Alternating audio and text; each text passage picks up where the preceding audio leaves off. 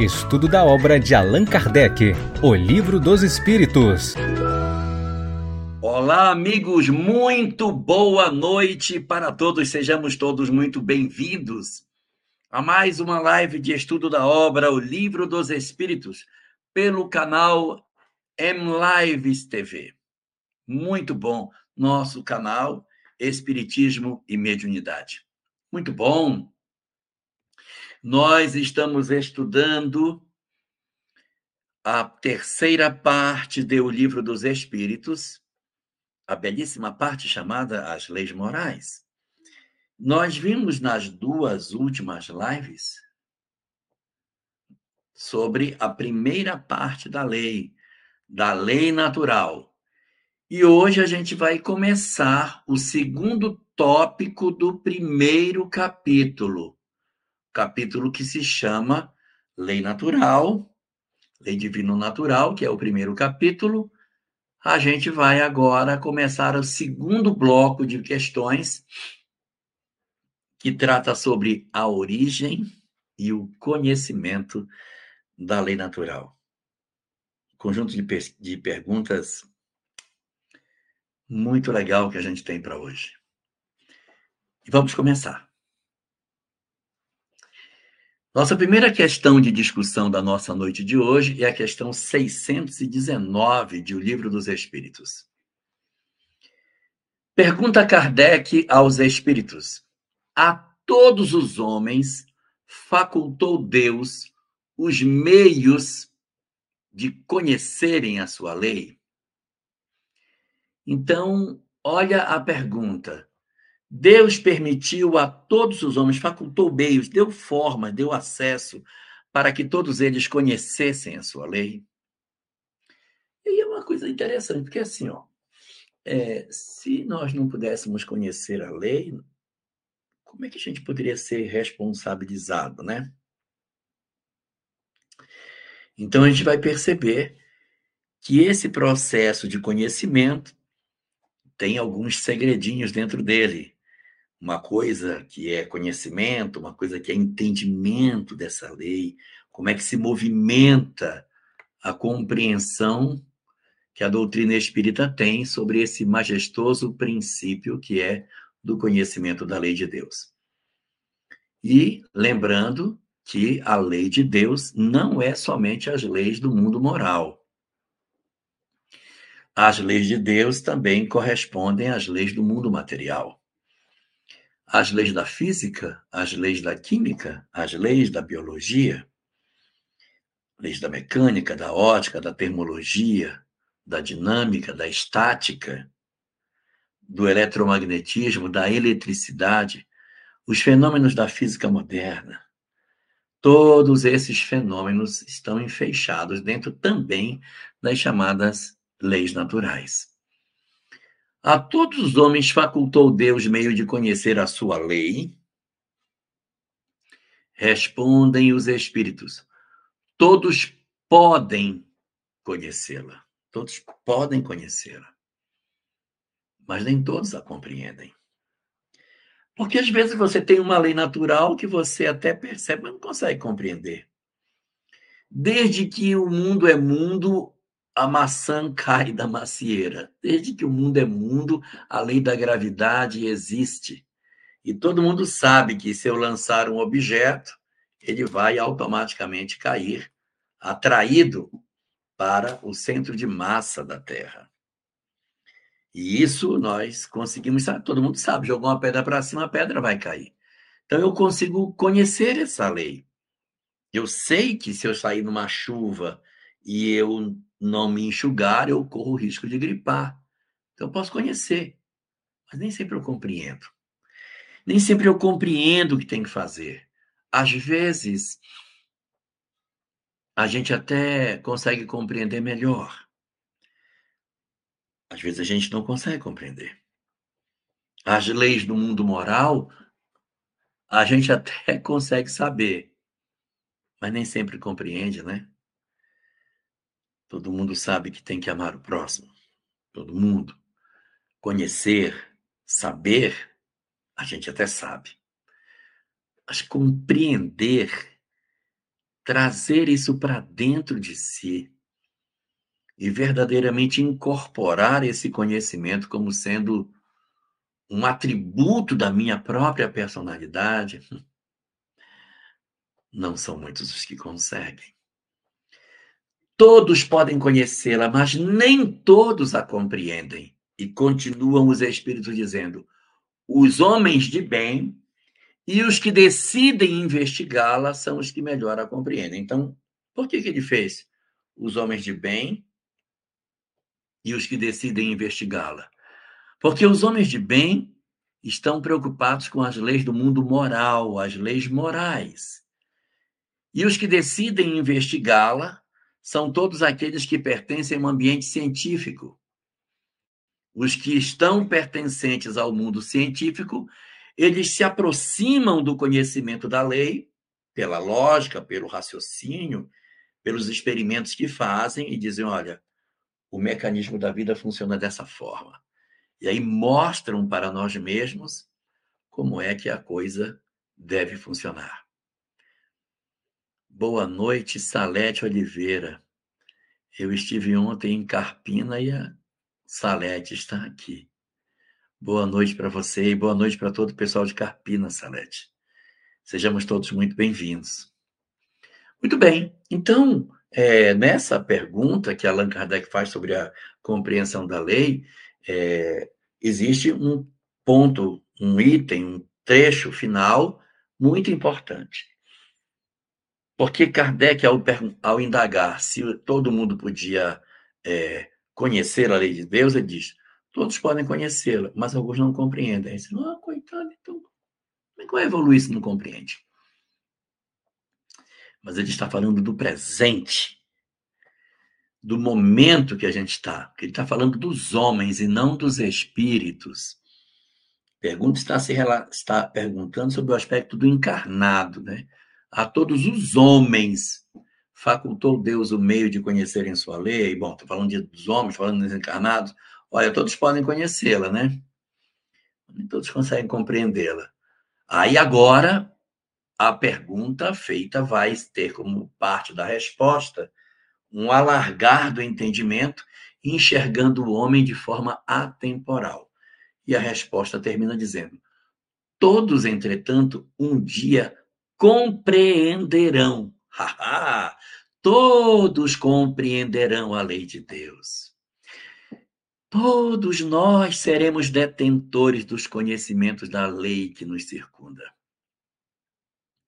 Todos, entretanto, a compreenderão um dia porque é forçoso que o progresso se efetue.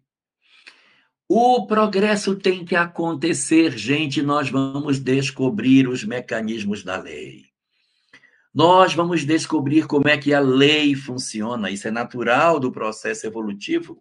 Hoje eu tenho uma visão, eu tenho uma compreensão sobre o que seja o certo, sobre o que seja o errado. E na medida em que eu vou evoluindo, vai aclarando para mim tanto as leis físicas como as leis morais. Eu vou tendo melhores compreensões sobre as coisas. A gente no passado tinha uma visão muito diferente de como é que as coisas aconteciam, e a ciência foi revelando para nós novas informações e verdades novas foram estabelecidas no período do século XVI, por exemplo, nós temos um tratado escrito por uma pessoa chamada Aldovandro. Ele dava uma receita de como, em 1524, que ele escreveu isso. Receita de como fazer ratos. Como é que faz rato? Você pega uma camisa usada, suada, suja, mistura nessa camisa restos de comida, Coloque essa, essa camisa num local úmido e escuro e deixa ali por alguns dias.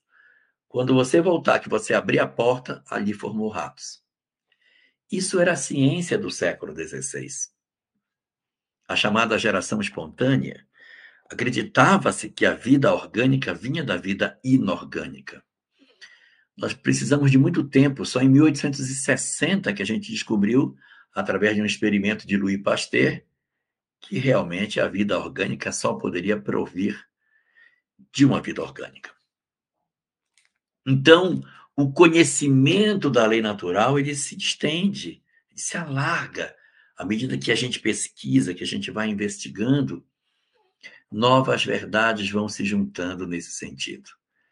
E por essa razão, por esse motivo, é, a nossa sociedade sempre está cada vez mais próxima no entendimento do que seja a lei de Deus. Só que, o que, que dizem os Espíritos? Hoje a gente pode não compreendê-la perfeitamente, mas nós teremos tempo.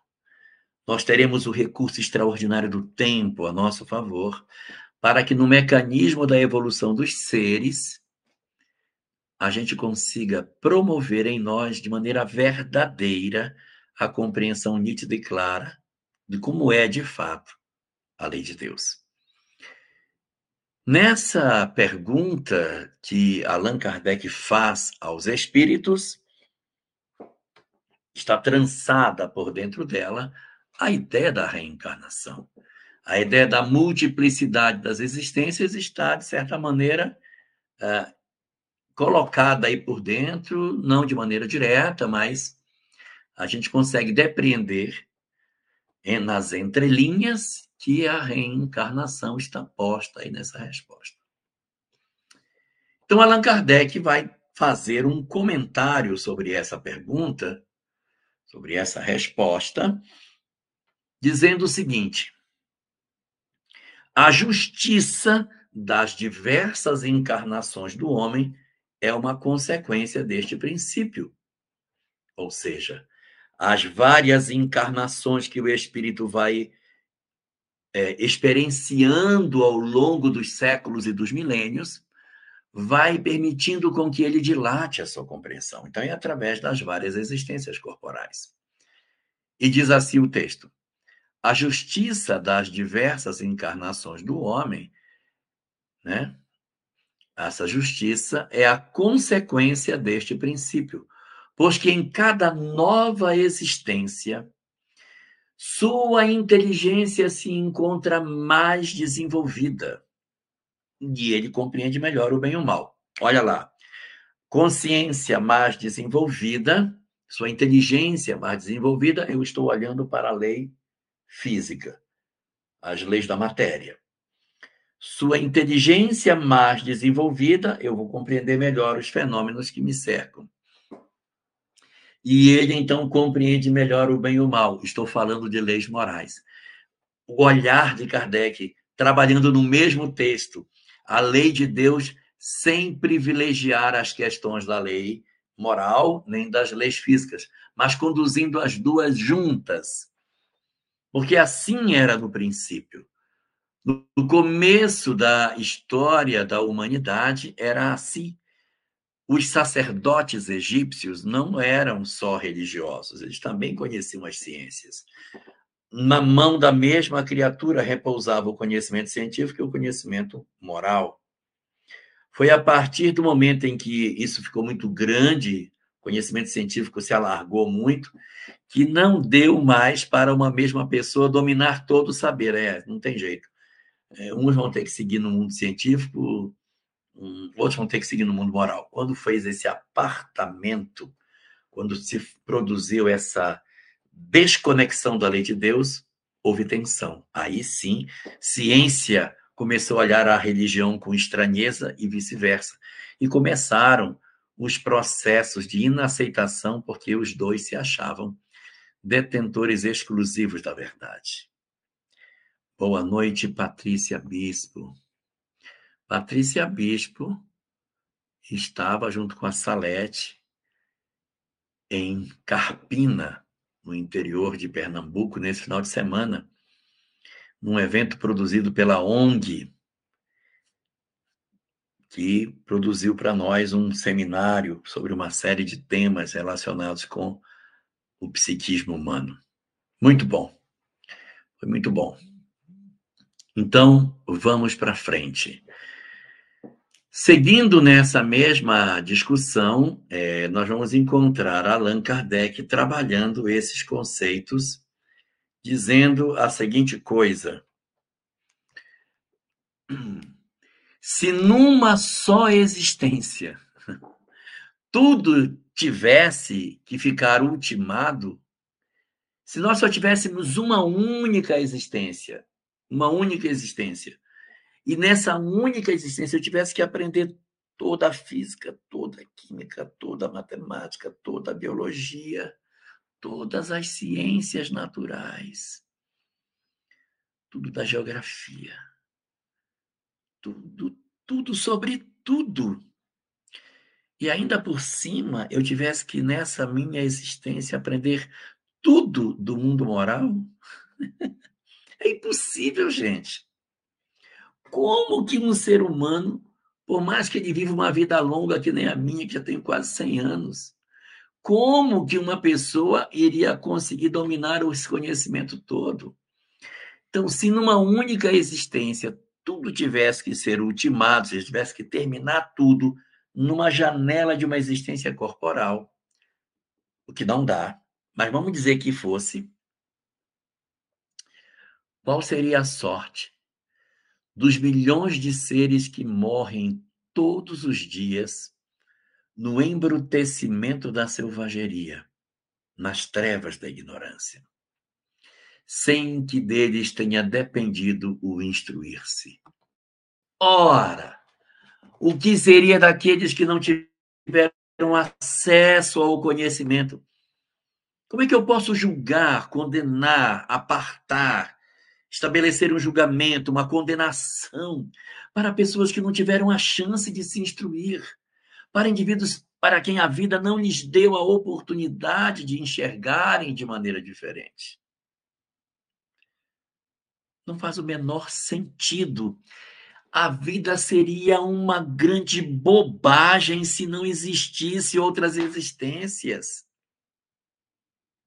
Qual é o sentido que tem, pelo amor de Deus? Tanto conhecimento, tanta coisa, e eu tenho que conhecer só um pedacito da verdade. Qual é o sentido que tem a vida, pelo amor de Deus? É só com a compreensão da reencarnação, e eu nem estou me referindo à Terra como destino de tudo, mas a Terra como um pedacito dessa evolução, aqui aprender um monte de ciências até que a gente possa se transferir para outro lugar para aprender mais um mundo. Aí começa a fazer sentido. Eu buscar o conhecimento, eu buscar me aprimorar, eu tentar ser melhor do que eu sou. Nossa, Aí começa a ser mais lógica a mudança de nosso psiquismo, eu querer ser melhor, eu estar interessado em melhorar, estar interessado em aprender. Pega uma pessoa que tem uma certa idade e diz assim: aí vou fazer uma faculdade. Mas para quê? Olha a idade que você tem. O que, que você vai fazer faculdade com a idade que você tem? Ué, eu sou um espírito imortal. Se eu tiver com 100 anos e eu quiser fazer, vai servir. Porque eu estarei aprendendo, eu estarei me desenvolvendo. Olha como é lindo o sentido da vida quando nós conseguimos perceber o grandioso propósito da imortalidade, o majestoso trabalho da construção de uma nova história de vida. Como é lindo. Meu Deus, como é magistral tudo isso. Então, Allan Kardec, discutindo sobre essas questões, nos comenta que se a vida fosse só uma existência, seria uma grande inutilidade. E eu não teria como julgar aqueles que não tiveram a oportunidade de aprender, de se instruir, de se desenvolver. Quantas criaturas na Terra hoje atravessam a história do planeta sem terem tido um acesso efetivo no conhecimento das ciências do campo físico e das ciências do campo moral. É muito, muito triste todas essas coisas. E aqui na sequência dos nossos estudos, a gente vai ter a oportunidade de ler uma questão que também já começa a fazer um preparativo para alguns conhecimentos profundamente importantes para o nosso crescimento espiritual. Encontramos dentro desse texto uma pergunta, que é a questão 620, que se segue à anterior, 619, aonde Allan Kardec pergunta: Antes de se unir ao corpo, a alma compreende melhor a lei de Deus do que depois de encarnada? Isso é interessante, porque nós vamos encontrar duas situações, né?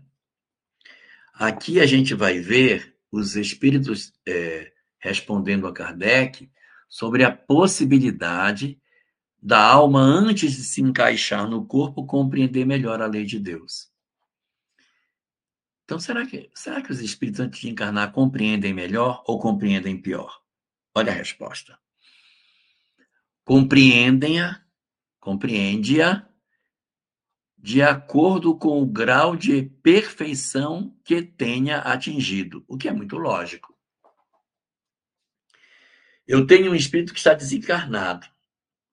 Ele compreende melhor, estando desencarnado do que encarnado? Olha, ele vai compreender de acordo com o grau de evolução dele. Se ele está desencarnado e já é evoluído, ele compreende bem. Se ele está desencarnado, mas ele ainda é uma alma embrutecida, ele compreende mal.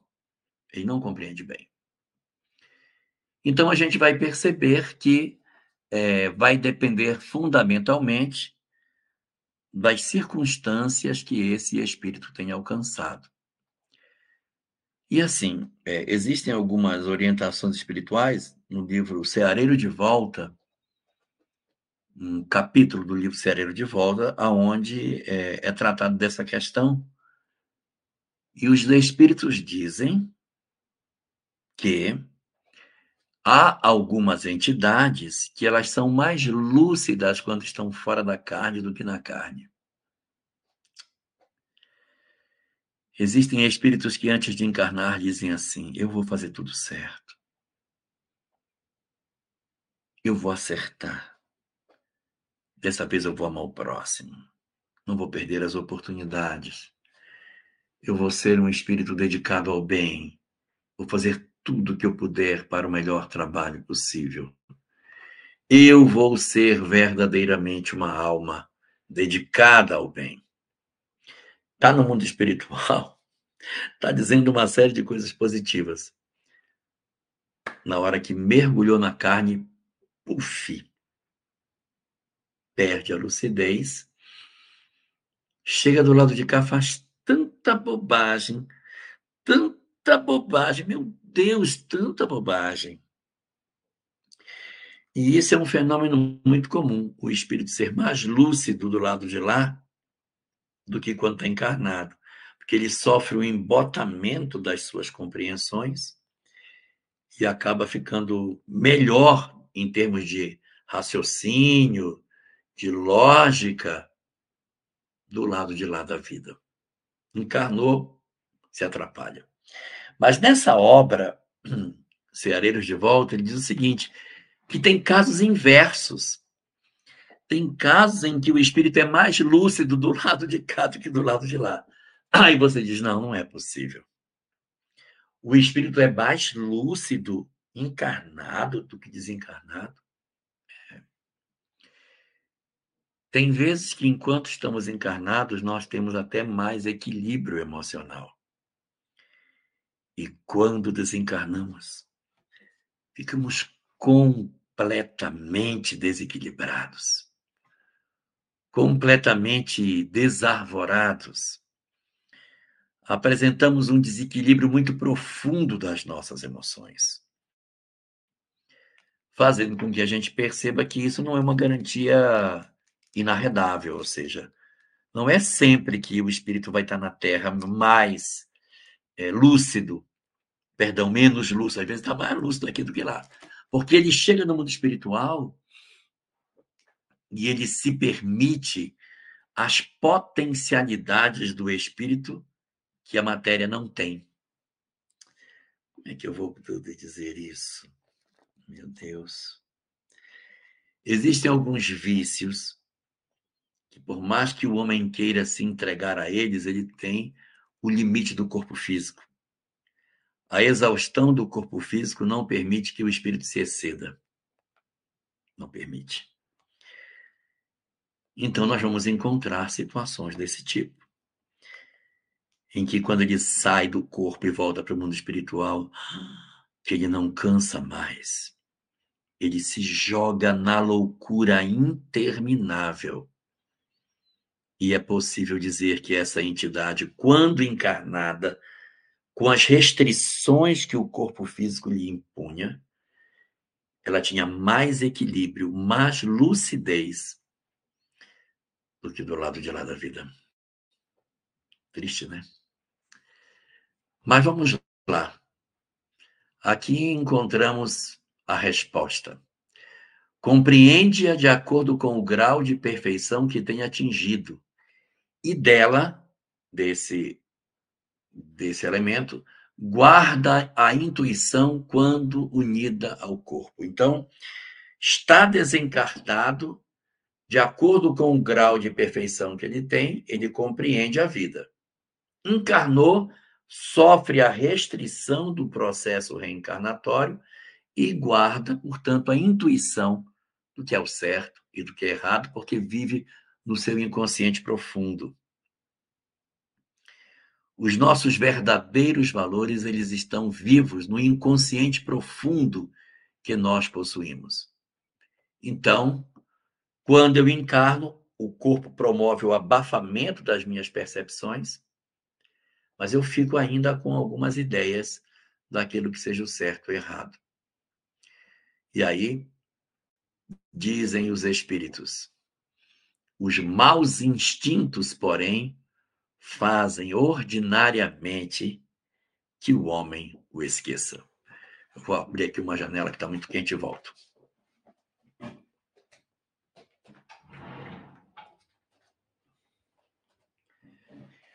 O que que nós percebemos disso?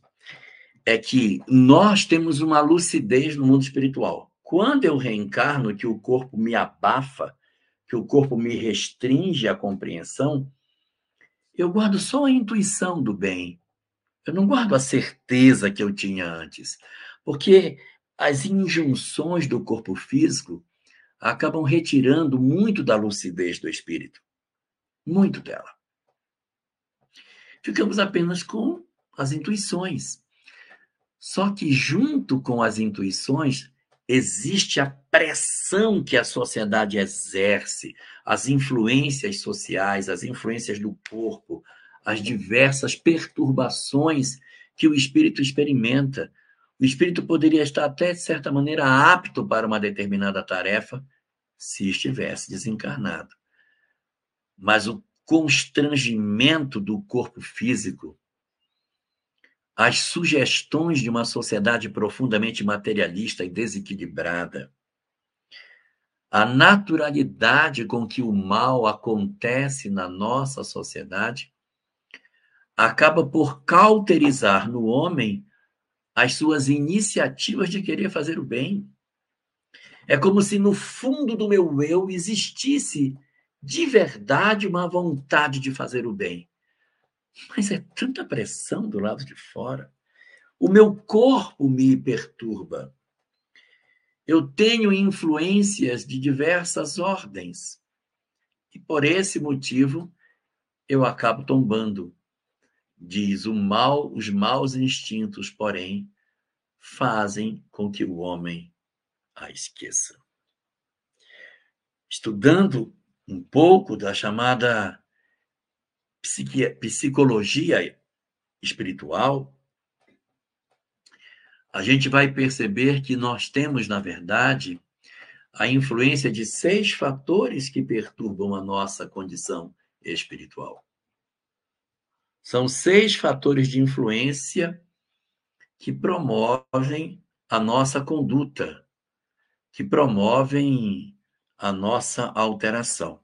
Então, quais seriam esses três fatores de influência que nós possuímos. O primeiro fator de influência é meu próprio corpo. O que o corpo exerce de influência sobre a pessoa é uma coisa absurda. É uma coisa absurda. Se você perceber, você diz, ah, não, o corpo não, não oferece, oferece. Dá uma olhada no que é uma pessoa com TPM. Basta alterar a taxa de progesterona, estrógeno, o humor vai para o vinagre. Nós somos muito influenciados pelo corpo. Uma pessoa com fome, fica irritada. Uma pessoa com dor de cabeça fica sem paciência. Nós, com um estado alterado de vida orgânica, nós ficamos diferentes. Uma pessoa com sono, uma pessoa cansada, ela fica irritada. Então, nós temos um corpo que nos influencia demais. Os hormônios que circulam no nosso corpo físico também predispõem a nossa vida a uma série de perturbações. Uma série de perturbações. Nós somos, na verdade, profundamente influenciados pelo nosso corpo. E ele é o primeiro elemento de influência que nós temos.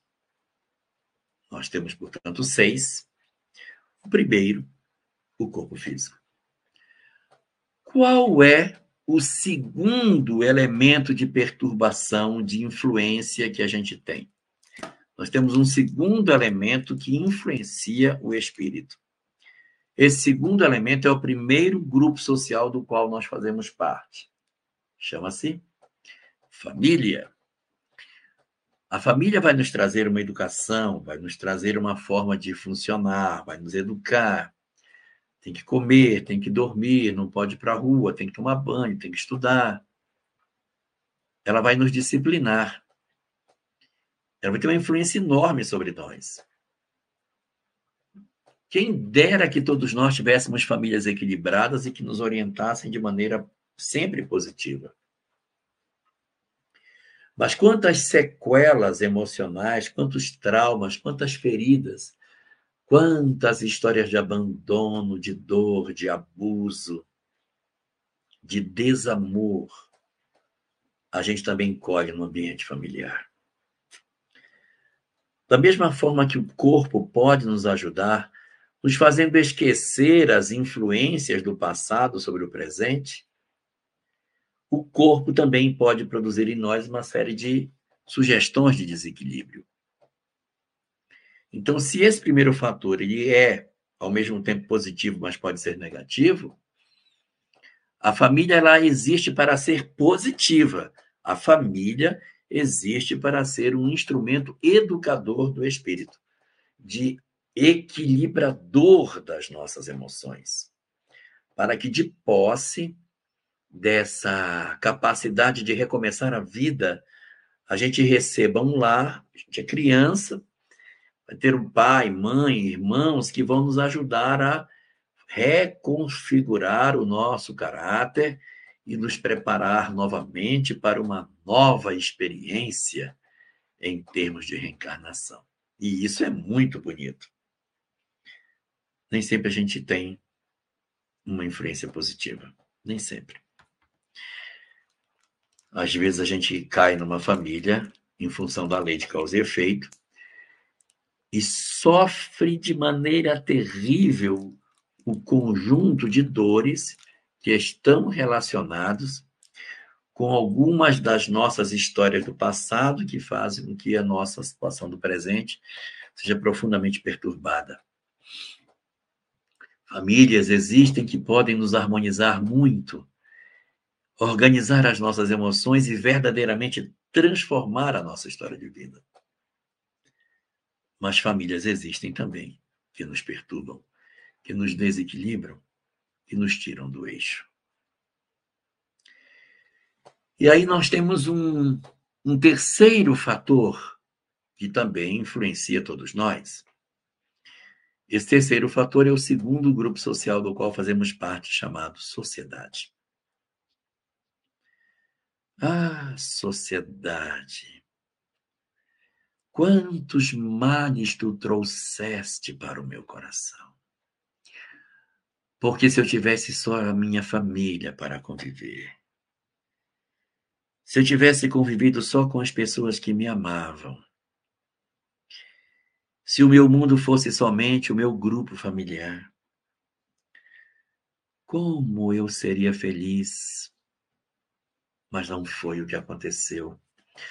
Tu me ensinaste a violência, o vício, o desequilíbrio, o desamor, a maldade, a perversidade, a desigualdade.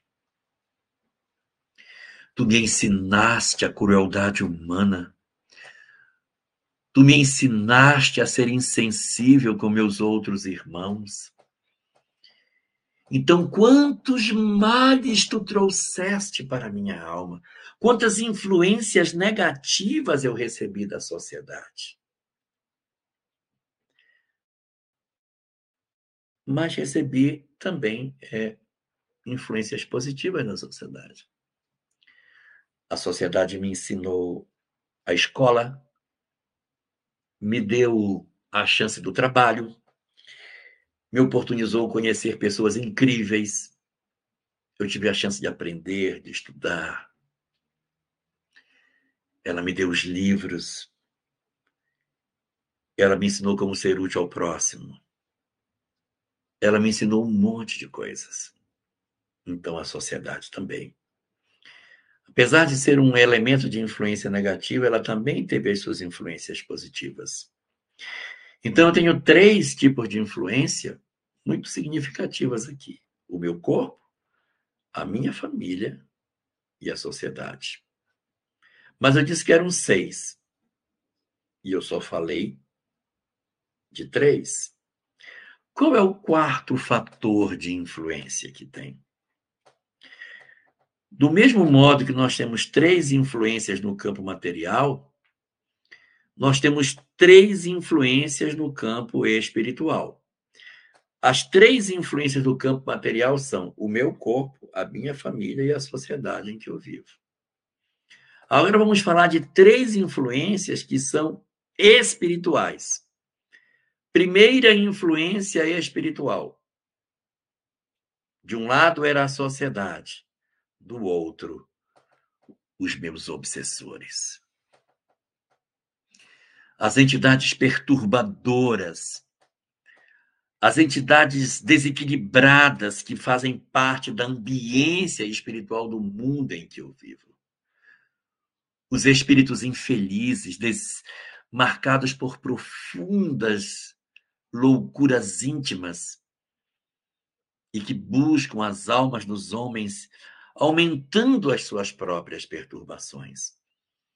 Então, eu tive a possibilidade de ter um quarto elemento de perturbação, na medida em que a minha existência corporal foi alcançada pela perturbação dos espíritos. Eu, que quando encarnei já recebi o choque do corpo onde eu estou preso, e que me trouxe uma série de conflitos, de limitações, de bloqueios, de necessidades, e que me tiraram muitas vezes do meu equilíbrio. Eu que tive a minha família que, de certa maneira, tentou manter o equilíbrio das minhas emoções, me ensinou, me educou, me formou, trabalhou o meu eu, me ensinou a ser bom. Mas às vezes as nossas famílias são famílias doentes, nos trouxeram feridas, machucamentos, traumas, dores, lacunas, desamores. Então a gente sofre também influência da família. E sofreu influência da sociedade, positiva e negativa, é claro. A sociedade nos trouxe coisas positivas e nos trouxe coisas negativas. Todas essas influências produzidas pela nossa sociedade marcaram profundamente as nossas almas. Profundamente. Nós ficamos sequelados de tudo isso. Essas influências materiais se somam às influências espirituais. E a primeira das influências espirituais são os processos obsessivos. A influência das entidades que invisivelmente atuam sobre a sociedade, promovem o crime, a prostituição, o desregramento, a violência, estimulam os homens materialistas a se voltarem contra outros homens, promovem a guerra, a desigualdade e tantas formas infelizes de propagar o desamor e o ódio dentro da nossa sociedade. Ah, miseráveis que somos! Pela nossa incapacidade de perceber a imensidão de entidades enlouquecidas que vagueiam pela nossa sociedade, prejudicando os nossos diversos companheiros e a nós próprios, influenciando os nossos corações profundamente e justificando as quedas espetaculares que a gente observa na sociedade quando determinados indivíduos, por conta da obsessão, acabam se, se rendendo ao império das sombras, das entidades perversas, da crueldade dos espíritos infelizes que se colam em nós para aumentar ainda mais a nossa própria infelicidade. Então, nós temos três aqui: eu, família, o corpo, a família e a sociedade. E eu tenho aqui três espirituais, conectado na sociedade. Eu tenho os meus mentores, perdão, os meus obsessores, e conectado à minha família, eu tenho a quinta causa de influência: os meus mentores. Sim, eu realmente tenho obsessores, mas eu não posso esquecer da imensidão dos amores que eu tenho no mundo espiritual. Dos inúmeros amigos, dos inúmeros amados que nos cuidam, que nos protegem, que nos envolvem, que fazem com que aquilo de pior que poderia ter acontecido não acontecesse. Às vezes nem notamos a influência dos benfeitores, porque eles vão dissipando as sombras, eles vão dissipando as trevas das ações negativas das entidades perversas, antes mesmo que nós consigamos perceber. E a gente vai passando sem dar conta do trabalho que eles foram fazendo, aplanando os caminhos para que a gente pudesse por eles passar. Essas entidades silenciosas que agem nas nossas existências do início ao fim e que nós nem sempre percebemos, são companheiros profundamente importantes nesse grande mecanismo. Então, a quarta das influências que nós temos são o processo obsessivo. A quinta, os nossos mentores. Os espíritos benfazejos que cuidam de nós. Então, a gente vai percebendo que nós estamos envoltos numa quantidade enorme de influências. Várias influências. E os mentores também exercem o seu papel, que se a gente soubesse ouvi-los, e ser dóceis aos seus conselhos, quantas dores nós evitaríamos se nós fôssemos mais atentos para as recomendações espirituais que a gente recebe.